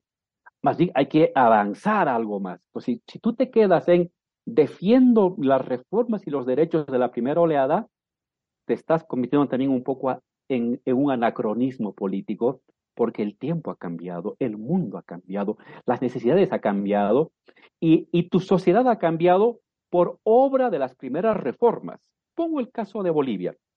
Bolivia saca de la pobreza al 30% de la población boliviana. Entonces, cuando tú entras a una segunda oleada, ya tienes esa, esa conquista. Tienes una ampliación de sectores de ingresos medios. No diría de clases medias, sino de ingresos medios. Pues bien, necesitas ahora plantearte tareas para los sectores pobres que todavía queda. En Bolivia todavía hay muchos pobres, ¿no? Tienes todavía un, un ámbito de un 25% de pobreza en Bolivia. Está bien, pero tienes ahora un segmento de un 40% de la población de ingresos medios. Tienes que tener una política para ello. Una nueva política fruto de los resultados exitosos de tu primera oleada. Entonces, este esta adecuación del progresismo a las nuevas tareas y a los nuevos retos del nuevo tiempo que estamos enfrentando es donde yo veo más limitaciones del progresismo en esta segunda ola, pero también hay eh, tendencias, tendencias muy positivas, como por ejemplo lo que está haciendo Colombia con el tema de eh, mejorar el sistema eh, tributario. Eh, en la primera oleada se modificó el sistema tributario, pero se afectó fundamentalmente a empresas extranjeras que habían privatizado los recursos públicos. Pero no se, no se afectó gran parte al sector empresarial local. Colombia te está diciendo, oye, también podemos afectar al sector empresarial local para dar más recursos al Estado, para distribuir más la riqueza. Es, en Colombia hay un paso más allá que podía, debería ser debatido, discutida en el resto de los progresismos continentales para tener una mirada de largo aliento.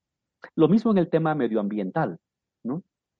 Tomando en cuenta los pasos moderados en la transición medioambiental, eh, Colombia ha tomado una posición muy audaz, eh, que a su tiempo la quiso tomar también el presidente Correa, pero no hubo, no hubo acompañamiento internacional para ello, de plantearse sustituir eh, a mediano plazo la extracción de recursos hidrocarburíferos. Lo va a hacer con lentitud, pero ya lo ha colocado como, una, como parte del progresismo de esta segunda oleada, el tema medioambiental. Eh, había que incorporar a eso con fuerza temas, eh, Alfredo, de la transición energética, eh, tomando en cuenta el triángulo de litio. ¿Cómo podemos hacer una transición energética industrialista para América Latina? No meramente exportadora de materia prima, sino de cadenas de industrialización acá en el continente. Eh, y es posible, es posible. Eh, tenemos una base industriosa y de producción de automóviles en Brasil, en Colombia, en Argentina. Sobre eso montarnos para crear cadenas de valor que hagan que regulemos el precio del litio regionalmente, exportemos mm, valor agregado, pero también reindustrialicemos nuestra, nuestras sociedades a partir del tema del litio. Eso hay que hacerlo colectivamente, está ahí. Quizás un otro elemento más que habría que incluir, Alfredo, reforma, eh, reforma tributaria, eh, cadenas de valor industrializadas, es una eh, adecuar, adecuarnos regionalmente a los nuevos tiempos. Estamos viviendo un momento de repliegue de la globalización o globalización con huecos, si ustedes quieren, si tú quieres, en la que van a prevalecer grandes unidades territoriales, China y su ruta de la seda, Estados Unidos más Canadá y parte de México, eh, Europa con los suyos y América Latina no puede andar ahí como, como países sueltos negociando individualmente su manera de inserción internacional. Continentalmente podemos ubicarnos de mejor manera y con peso propio y con voz propia en un mundo post-neoliberal que está tomando la forma de regiones fragmentadas. O sea, estableces puntos muy claros para esa nueva reforma. ¿Me permites un momentito para una tanda y, y la seguimos hablando con, con, Álvaro García Linera aquí en, en la pizarra? Retomamos esta conversación, esta charla con, con Álvaro García Linera aquí en, en la pizarra. Eh, hemos hablado de las derechas, hemos hablado de los retos y desafíos que tiene el progresismo en esta nueva, en estas nuevas reformas. A mí me gustaría entrar un poco eh, en el análisis más regional. Eh, el año 2022 fue determinante, victoria Xiomara Castro en Honduras por lo simbólico y lo, lo, relevante que es, Lula en Brasil y Gustavo Petro en, en Colombia. Han cambiado muchas cosas en la región y quiero un par de miradas muy concretas a un país que conoces muy bien, Argentina, que quieres mucho. Eh, es un año electoral, es un año decisivo. ¿Cuál es tu lectura? ¿Cuáles son los rasgos más eh, en disputa que estás viendo en este momento, en, este, en esta cuestión tan electoral y política a la vez? Mira, para mí el problema central que, que, que, a, que tiene el progresismo en Argentina hoy es, eh, es el tema económico, la inflación. La inflación eh, te disuelve las relaciones sociales, te licúa las lealtades. Yo lo, lo, vivimos en Bolivia. Eh, fui educado de adolescente de, una inflación que en su peor momento llegó al 12.000% anual. Pero sin llegar al 12.000%, más de 100% es, es un disolvente de lealtades sociales. Porque te golpea cada rato, Alfredo. Te despiertas en la mañana, le das al nene su dinero para el colectivo o el metro, inflación. Vas a comprar eh, a la tienda verduras o carne, inflación. Le tienes que pagar la factura, inflación. Pagas la deuda al banco o algún familiar, inflación. Eh, si tienes un coche, tienes que comprar la gasolina o cambiar los neumáticos, inflación. Es, es, es un tema que te golpea cada cinco o seis veces al día. Eh, y lo tienes que, que, abordar de una manera muy fuerte, de shock. Yo he sido, he sido, el que ha planteado tiempo atrás, de una manera muy, muy, muy humilde y, y discreta y muy respetuosa, que la, la manera de abordar la inflación no puede ser gradualmente porque el daño ya es muy grande. El daño emocional, emotivo, diario, del dinero que se te va por las manos cada rato, lo tienes que abordar de una manera de shock. Progresistamente, pero de, de, sí, desde un punto de vista progresista, no de, de, claro. un punto de vista monetarista, pero de shock, de tal manera que, te, que le des a las personas una certidumbre de que en seis meses, en un año y en un año y medio, vas a tener una inflación de dos dígitos que se muevan entre el 1 y el 2. Pero dale certidumbre de eso. Hoy, hoy cuando eres gobierno. Si no hacemos eso, Alfredo, uh, es muy difícil. Estamos yendo a una, a una lucha electoral en enorme desventaja. Porque la gente al primer año entendía que este era un tema heredado del anterior gobierno. Pero después de tres años ya no ya, ya no te lo entiende. Ya no es suficiente decir, explicarle con mucha dedicación y compromiso de dónde viene esta inflación. No, es tu diario vivir el que te golpea y que te inclina hacia salidas que te den certidumbre. En estas elecciones, aquella propuesta política que dé certidumbre de manera realista a corto plazo al electorado va a ser el que va a ganar mayor apoyo y más favor, más favor de la voluntad popular. Y ojalá el progresismo eh, pudiera esforzarse para hacer ello, porque, mm, porque si no, eh, se ponen las cosas muy complicadas. Y no puedo dejar de preguntarte por, por un país que, que es tuyo, yo también lo siento mío, que es, que es Bolivia. Y eh, igual, ya han pasado más de dos años del gobierno de Luis Arce, eh, como en todos los lugares, eh, después de un golpe se reacomodan piezas, otras no. ¿Cuál es tu lectura política eh, por la que está transitando Bolivia en este momento histórico? Mira, en Bolivia las grandes reformas se hicieron entre el año 2006 y el 2010-11, el diseño del Estado, de la economía y la sociedad. Y esas reformas que te permitieron una tasa de crecimiento por década y media del 5% anual, que permitieron multiplicar tu economía en términos contables eh, por cinco veces, de 9 mil a eh, casi 42 mil, 43 mil millones de dólares. Tiene combustible para seguir todavía para adelante. Soy optimista. El progresismo en Bolivia tiene todavía combustible para un, con las actuales reformas, una gestión más. Aparte de la que estamos ahora, una gestión más.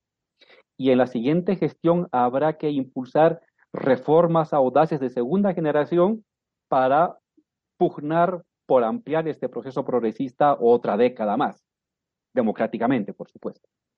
Pero el combustible de las primeras reformas aún te da para otros cinco años por delante, cinco, siete años por delante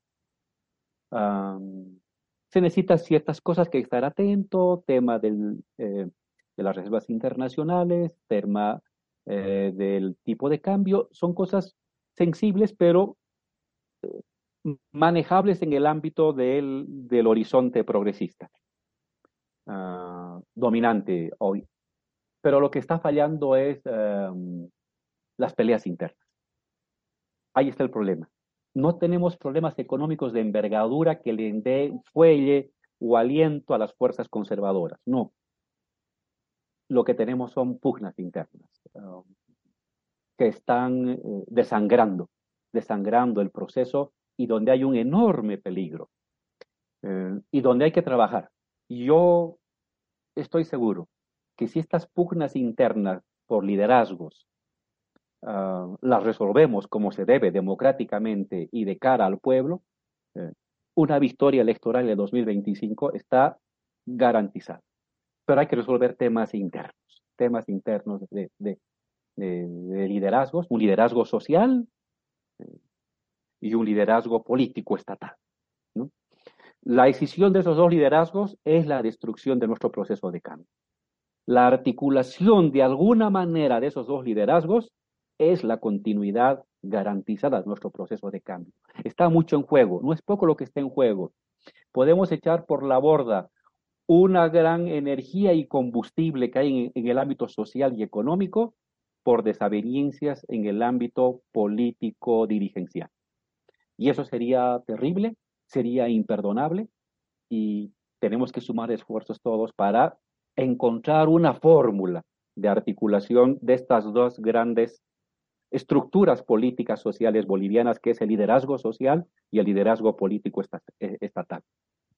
Yo, como siempre, le confío mucho a Bolivia que dé lecciones en América Latina. Dio lección después de un golpe de Estado a recuperar la democracia. Ojalá también en materia de divisiones internas también den esas lecciones, esa madurez política que requieren los procesos para, para seguir adelante, teniendo en cuenta que el adversario es es otro. Bueno, mil gracias Álvaro por este ratito de, de charla en la pizarra. La seguiremos y espero que nos veamos muy pronto. Muchas gracias a ti, Alfredo. Un gran abrazo a todas las personas que nos han acompañado. Abrazo fuerte. La que te digo que un vacío se llena con otra persona te miente. Es como tapar una herida con maquillaje, no se ve, pero se siente.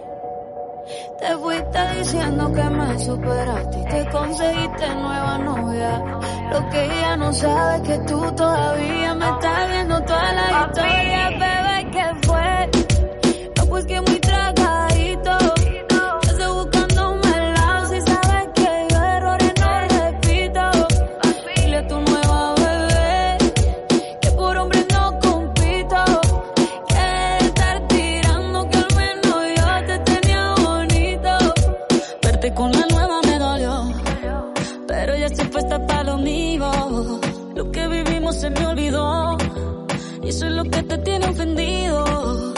la vida me mejoró.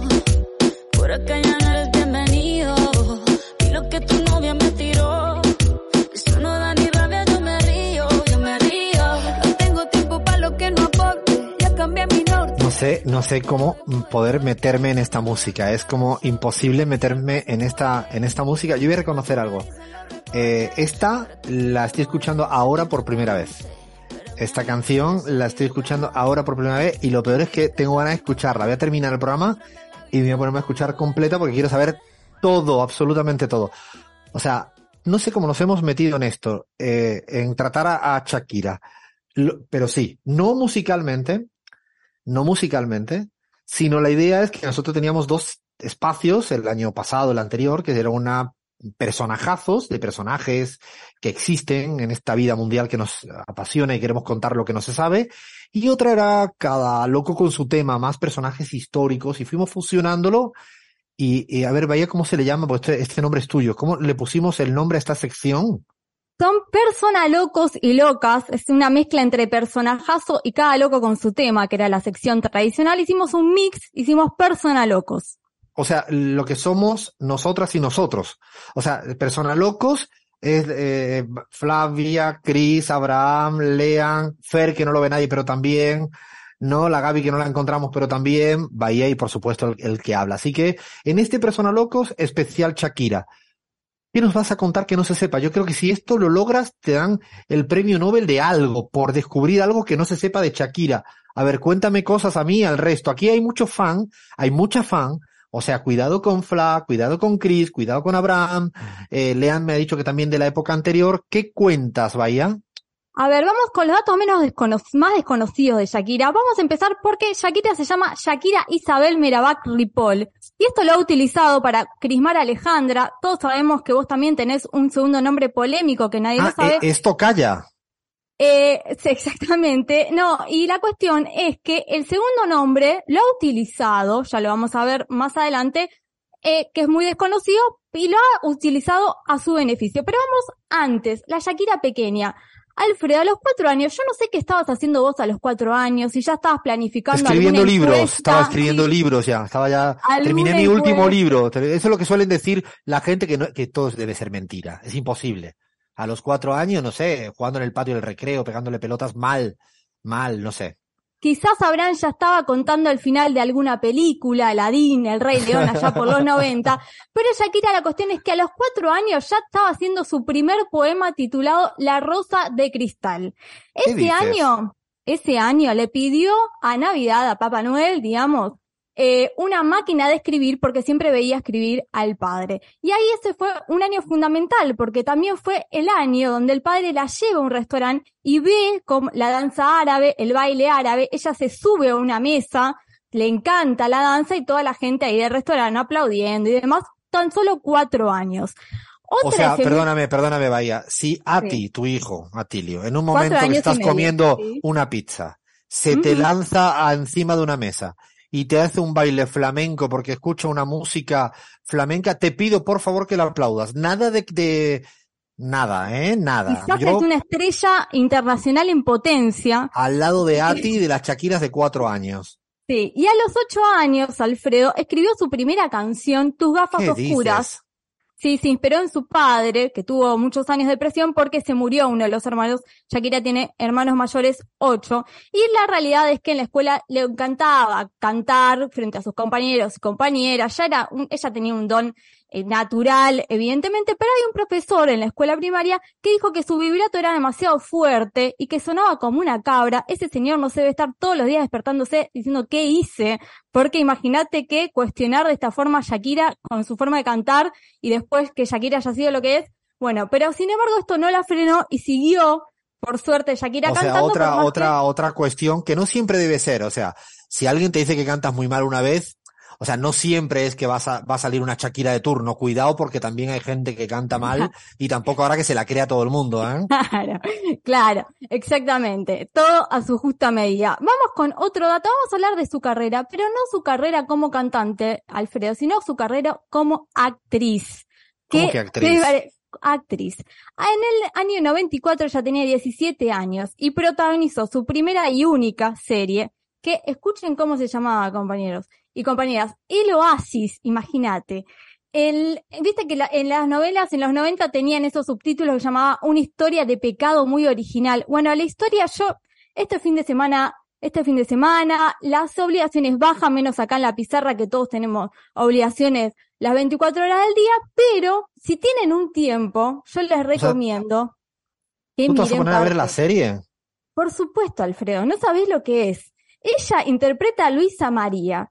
Es una hija de un terrateniente. Imagínate caballos, multimillonarios, y se enamora del hijo del, me- del peor enemigo del padre. El padre es un energúmeno total, un villano tremendo, las sobreactuaciones. No me hagas spoiler, no te pongas a Abraham No, Verduga, no, eh, que no, te no, veo venir, eh, le ha criticado y te va a salir ahora peor, eh. Abraham, defiéndete, eh. Abraham, defiéndete porque mira, eh, mira, mira por dónde nos viene, eh. Eh, la novela yo la recomiendo. Eh, la verdad que ella está bastante bien como actriz. Es todo un poco sobreactuado, pero es así el escenario y eran así las novelas en los 90, así que si tienen un poco de tiempo, me parece que es interesante y hasta gracioso. Ella después habló de esta situación. Dijo, la verdad que me estanqué un poco, fue como irme de excursión a otro camino artístico y renovar el espíritu. La novela, bueno, pasó un poco sin pena ni gloria, ¿no? Eh, estudios, esto es interesante. Por supuesto. ¿Qué estudió Shakira? Por supuesto que habla un montón de idiomas, Alfredo, inglés, portugués, italiano, árabe, español. Catalán. Sí, catalán, catalán. Evidentemente ella es excelente, pero hay una tendencia a lo social, a la filosofía, digamos, ya tiene un interés en ese sentido y en el año 2007 ya, ya quiere ir una eh, estrella internacional en la Universidad de California, estudió historia de la civilización occidental y contó que pa- lograba pasar desapercibida eh, porque se hacía llamar como Isabel, iba con una gorra de béisbol, pantalones de deporte, así que quizás estabas cursando historia de la civilización occidental, decía, che, yo falté ayer, te pido los apuntes y al lado la tenías a Shakira, que se hacía pasar por ¿Te una desconocida no? total. Una pregunta ahora que has dicho que le interesa, ¿será petrista? ¿Será de Gustavo Petro? O sea, ¿habrá votado a Petro y a Francia Márquez en esta? O Eh, sea, es que al- me, me provocaste ahí, ¿eh? Eh, la realidad es que tenemos una apartada de política, pero no vamos a hablar ni de Antonito de la Rúa, no vamos No, a no, hablar, no, no, no, no, no, no, ni de la foto con de la Rúa, no porque neguemos la realidad, ¿eh? Nos hacemos cargo. Y si hay que negarla, se niega, ¿eh? Aquí estamos, o sea, si tenemos que negarlo acá en la pizarra, esto es libre, verso libre. No está el metaverso, pero nosotros tenemos verso libre. Es la realidad que nosotros elegimos. Es un punto de vista necesario. La realidad es que en dos ocasiones concretas se expresó eh, contra las políticas de Duque. No sé si se acuerdan, en el 2008 eh, habló sobre las políticas de educación de Van Duque. Recuerdan que él redujo el presupuesto en educación del 13% al 7%. El y ahí 2018, Shakira, 18, ¿no? 2018, sí. Ahí Shakira dijo, esto es inaceptable, hay que invertir más en educación, tenemos que construir más escuelas y hay que construir más escuelas donde no las hay. Y también en el 2021, a finales del gobierno de Iván Duque, también cuando millones de colombianos salieron a la calle para reclamar sobre la reforma tributaria, no sé si se acuerdan, ella también llamó al cese de violencias y se expresó al respeto, al respecto en relación con el gobierno de Duque, ¿no? O sea, al final yo creo que va a ser petrista, ¿no? O sea, no sé, habrá, yo espero que, que Chris consiga la entrevista con, con ella, y aunque yo no hable, le puede entrevistar Chris, pero yo tengo que estar presente, esa no me la puedo perder, ¿eh? Y además- igual, o sea. Ahora que lo decís, Alfredo, lo pienso en voz alta, el vivir sabroso de Francia Márquez con un tema de Shakira, Uy, la uy. verdad es que es Esa una la repega, ¿eh? Sí, sí, sí. Eh, si quieren, vamos con... Nada, tenemos nada casi sin tiempo. Dime un par de, un par de cosas que tú creas que sí o sí tenemos que quedarnos con, con algo Dos. más de Shakira. Dos datos curiosos. Detesta madrugar. Si yo fuera Shakira, viviría Espera un momento, esto es un datazo, pero este es lo más relevante. ¿Detesta madrugar? O sea, una ronda rápida. ¿Sí o no madrugar? Vaya. Yo sí, a las 5 de la mañana estoy arriba, Chris, pero no Chris. Shakira. Si es mi elección, no, pero le he agarrado un puntico últimamente, así que no. Abraham, Sí, sí, sí, sí, totalmente. Leán, Siempre que puedo, no. Flavia. Si se puede elegir, no. Ah, yo me apunto al sí. O sea, aquí está dividida la cosa. A ver, sigue y el otro datazo. El otro datazo, buscamos la historia. ¿Se acuerdan del meme que se hizo viral en 2018 de, la, de Shakira con la computadora? Que lo usamos, tengo que un montón que estudiar, pero estoy escuchando Radio la Pizarra porque me encanta, digamos, ese meme tan conocido. De la mejor etapa bien, ese meme. Hermo- de la etapa que le gusta a Lean, exactamente, la Shakira morocha, que parece, ese meme parece que fuera en el cuarto de la adolescencia de Shakira, pero la realidad es que fue una producción del periódico Heraldo, hay que hacerle guiño a los colegas, porque la recreó muy bien, fue unos minutos antes de una entrevista, pero la realidad es que todos pensamos que era Shakira a los 16 años buscando algo en él en Carta 98, pero se desmitifica acá y es parte de una producción. sea, lo del Encarta de 98 se te cayeron las fichas, ¿eh? eh si, si alguien pensaba que Bahía tenía 20 años, no. Más de 50 por lo del Encarta 98. No, no, no, no, no. Bueno, pueden seguir lanzándonos datos. Si hubiera datos interesantes que los, nuestros oyentes nos cuentan, lo vamos a ir retomando, lo podemos seguir contando ahora o en el siguiente programa, porque creo que lo de Shakira hoy es un persona locos, persona loca en este caso, pero no descartamos hacer un análisis de su música en, política, ya hicimos algo y yo creo que amerita que sigamos ah, hablando, ¿no? Porque la verdad que sobre todo las dos últimas canciones está para eso, hace para hacer un análisis casi, ay, ay, ay. Bueno, paramos que no, no, no, no hay casi sin, nos quedamos sin tiempo, seguimos en la pizarra.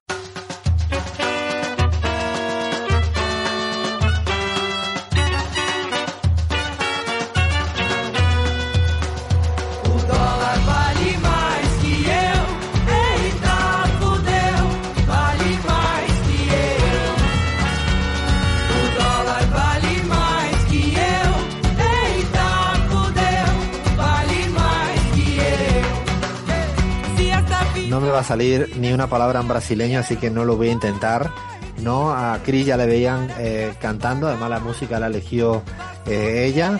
Y esto inaugura un segmento especial que lo vamos a ir tratando a lo largo de todo el año, que es qué está en venta. ¿Qué está en venta en este mundo? Imagino que mucha gente pues va a comprar en cualquier calle céntrica de cualquier ciudad, pueblo donde viva y encuentra cosas en venta. Pero lo que nos vamos a dedicar es a aquellas cosas singulares, extrañas, inesperadas, sorprendentes, que la maquinaria de poner en venta las pone. Esto a veces uno no, da crédito. Así que inauguramos este segmento en venta, Cris, con algo que encontraste. Me lo dijiste hace varias semanas y yo no te creía. Un dólar vale más que.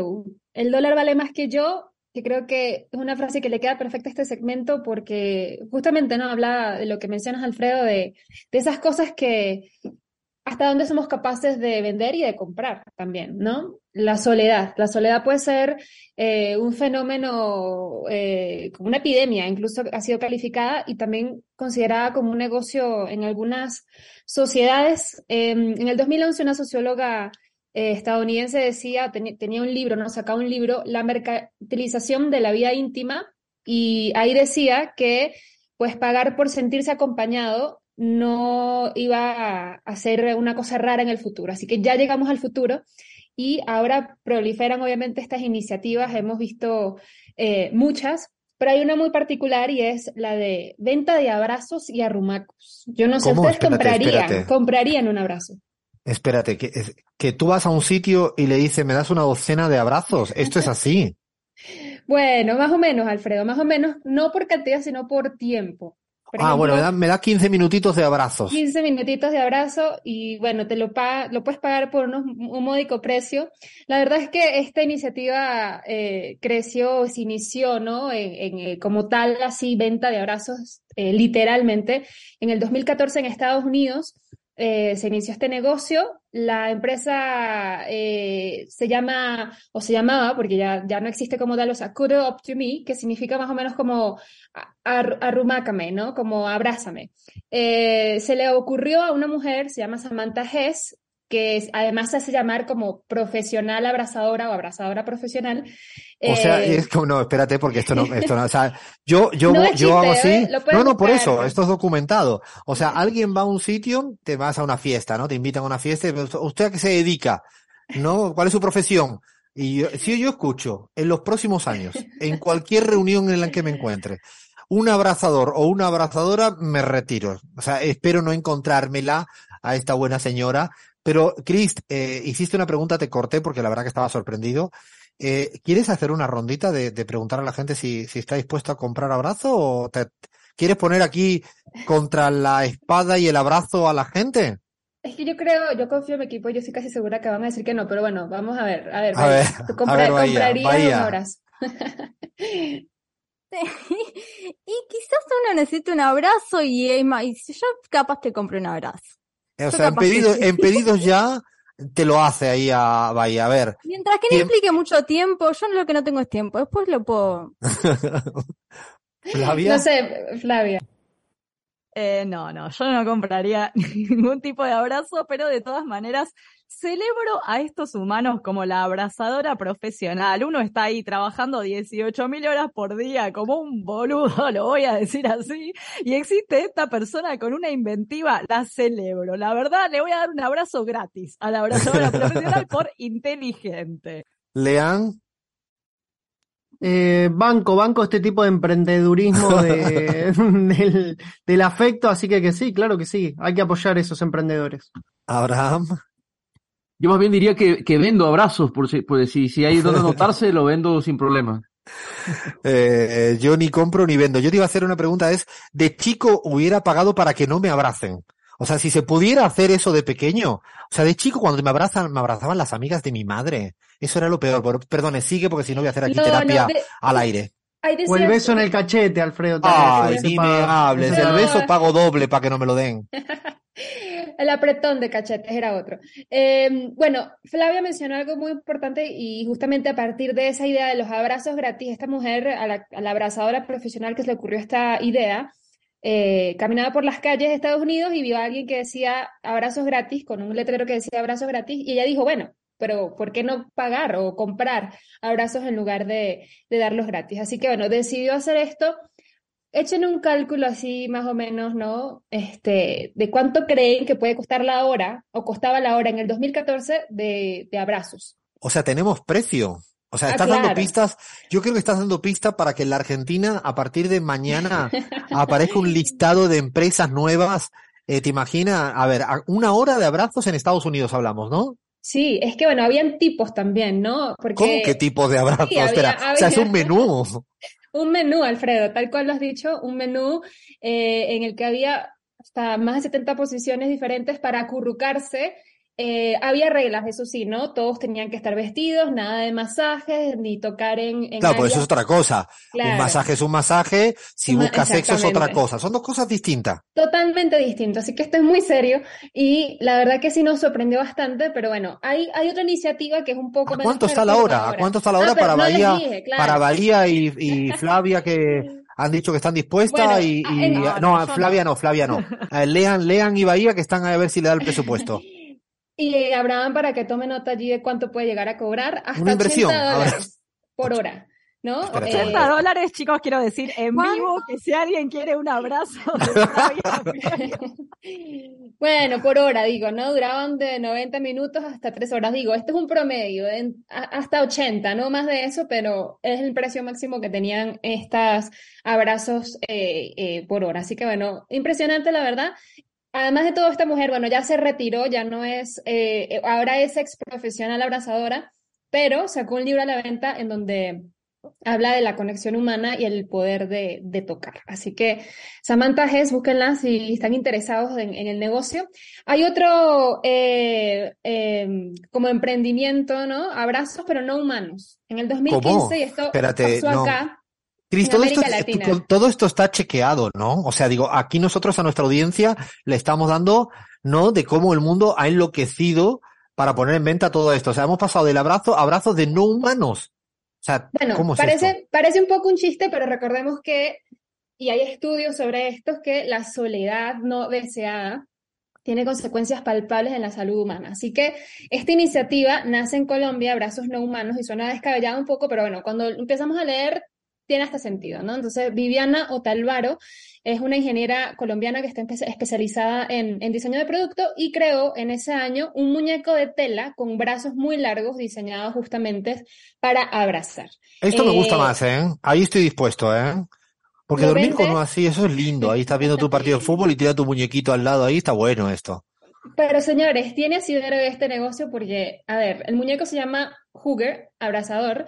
En el 2019 vendió 3.000 ejemplares y en el 2020, ojito acá, porque además es una fecha muy clave, 10.000. O sea, el 70% de las ventas además eran regalos de adultos para adultos, que el, el, esto ha sido como más que todo para niños, pero también ha sido para adultos. Así que eh, tenemos un poco tiempo, pero bueno, para hablar sobre, digamos, eh, las, este, lo, lo, lo, lo de antes, ¿no? Había un caso muy similar en Estados Unidos donde se puede rentar amigos. Eh, es una empresa, que estaba fundada en el 2009 en Estados Unidos, con más de 600 mil amigos. O sea, si yo me quedo sin amigos por culpa de Celag y la pizarra, tengo al menos una salida.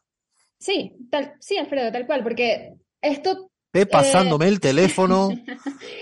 Sí, eh, o sea, puedes básicamente, no sé, contratar a alguien que te, que te haga compañía. Esta es una idea que además está inspirada en una experiencia japonesa. En el 2017, yo no sé si alguna vez leyeron noticias sobre eh, el auge que hubo en este país nipón sobre, bueno, la, una eh, compañía también de rentar amigos, ¿no?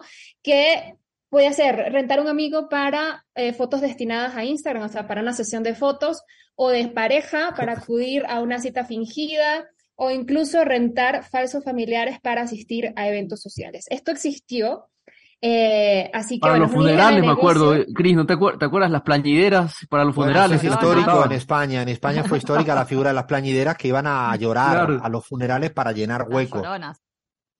Exactamente. Así que bueno, se le paga a la gente para que un desconocido básicamente acompañara a alguien a, a- a un, a uno de estos eventos incómodos familiares y no tener que pasar por el, momento de tener que dar explicaciones. Así que de esto hay cuestiones científicas que podemos hablar, pero básicamente estos, estas tres ideas de negocio muy reveladores eh, y que Alfredo nos dejan para pensar, ¿no? Hasta dónde, hasta dónde vamos a llegar.